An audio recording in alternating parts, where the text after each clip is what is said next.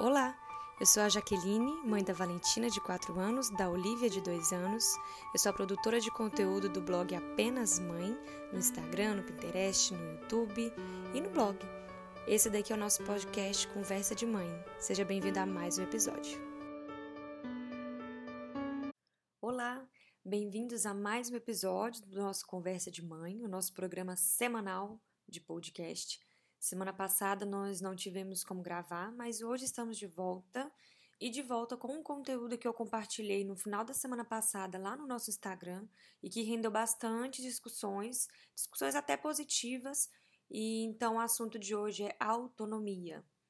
Eu comecei compartilhando por lá, se você não me segue ainda é o arroba apenas mãe, com dois S's, uma história retirada do livro que eu estou lendo no momento, que se chama Pais Superprotetores, Filhos Bananas a autora compartilha que ela sempre foi muito permissiva na criação dos filhos e quando eles já eram pré-adolescentes, ela começou a perceber os efeitos negativos disso na vida deles. É, eles eram extremamente dependentes até nas mínimas responsabilidades dos pais. Assim que ela e o marido conversaram e chegaram a uma decisão de mudar a forma como eles estavam educando, eles sentaram para conversar com os filhos, de maneira com que os meninos entendessem que as coisas na casa iriam mudar, né? E fizeram questão de enfatizar o quanto seria benéfico para eles essas mudanças. Com essa conversa prévia, acabou acontecendo a situação que eu deixei lá nos stories e vou resumir aqui para vocês. O filho dela tinha um trabalho de matemática para entregar esse trabalho ele fez sozinho, dedicou tempo. O trabalho estava lá, lindíssimo, pronto. E na hora dele sair para a escola no dia seguinte, ele, ela percebeu que ele estava saindo, estava deixando para trás o trabalho em cima da mesa. Nessa hora o coração dela ficou super dividido, apertado. Ela sabia que seria muito mais fácil, né, para ela e para ele levar o trabalho logo, mas como ela já havia conversado com eles anteriormente, ainda estava no início das, das mudanças na casa, e ela queria que eles passassem a ser mais responsáveis por suas coisas, então ela acabou deixando com que ele saísse sem o trabalho. Ela, que também é professora e trabalha na escola que os filhos estudam, ainda pensou se levaria ou não o trabalho para ele mais tarde, mas por fim por mais que doesse nela no momento, ela resolveu que deixaria a situação como estava.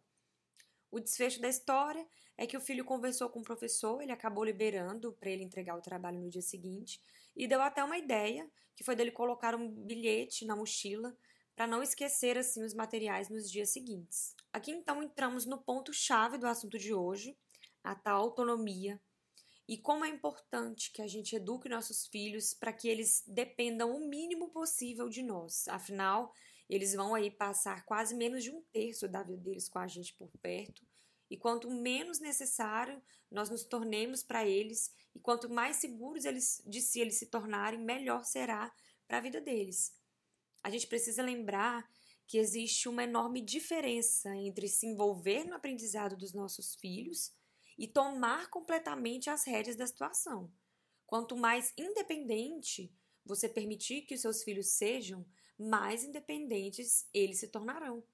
E nesse ponto, tanto os pais permissivos, que assumem para si as responsabilidades que eram para ser dos filhos, quanto os pais controladores, que não aceitam que as coisas sejam feitas de outro jeito a não ser o deles, ambos agem de forma errada onde o protagonista do aprendizado não é o foco. Nesse período que nós estamos passando aí de quarentena, o que mais temos tido com os nossos filhos é tempo.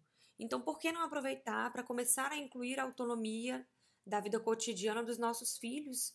Que eles sirvam o próprio suco, lavem os pratos, que estendam as roupas, arrumem a cama. Vai sair errado? Provavelmente muitas vezes sim. Mas, como a gente está com tempo para né, ir treinando, errando, percebendo onde está errando e, por fim, aí conseguir acertar. Afinal, tudo isso também requer treino. Outra coisa que a autora fala no livro sobre a autonomia é, no dia a dia é da gente não interferir no processo. Claro que aqui a gente precisa adaptar né, a cada faixa etária, mas ao mesmo tempo também não podemos subestimar nossos filhos Provavelmente nossos filhos e a sua criança sabe fazer muito mais do que você imagina. Por exemplo, quando ela percebeu que o filho é, foi fazer um sanduíche no momento lá na situação na casa dela e ele esqueceu de colocar a manteiga no pão da forma correta e acabou grudando e estragando todo o lanche. E ela ficou só olhando. Por que intervir e privar nossos filhos de aprenderem da forma errada, né? Até chegar à forma certa. Vamos deixar aí que queimem o pão, que deixem cair o suco para fora do copo, que eles percebam que aquele jeito que eles estão fazendo não deu certo, que eles inventem uma outra forma para solucionar esse mesmo problema, que seja pequeno que for, mas eles vão estar treinando e criando uma solução para aquilo. Afinal, até já falei isso também lá no Instagram. Esses pequenos erros da infância, eles são ensaios para os grandes problemas que eles enfrentarão na vida adulta. E outra reflexão muito valiosa que o livro traz é que quantas vezes nós não fazemos algo aí no nosso modo de maternar ou paternar a fim da nossa própria felicidade individual. Aqui entra até o ego, que foi o tema do nosso primeiro podcast.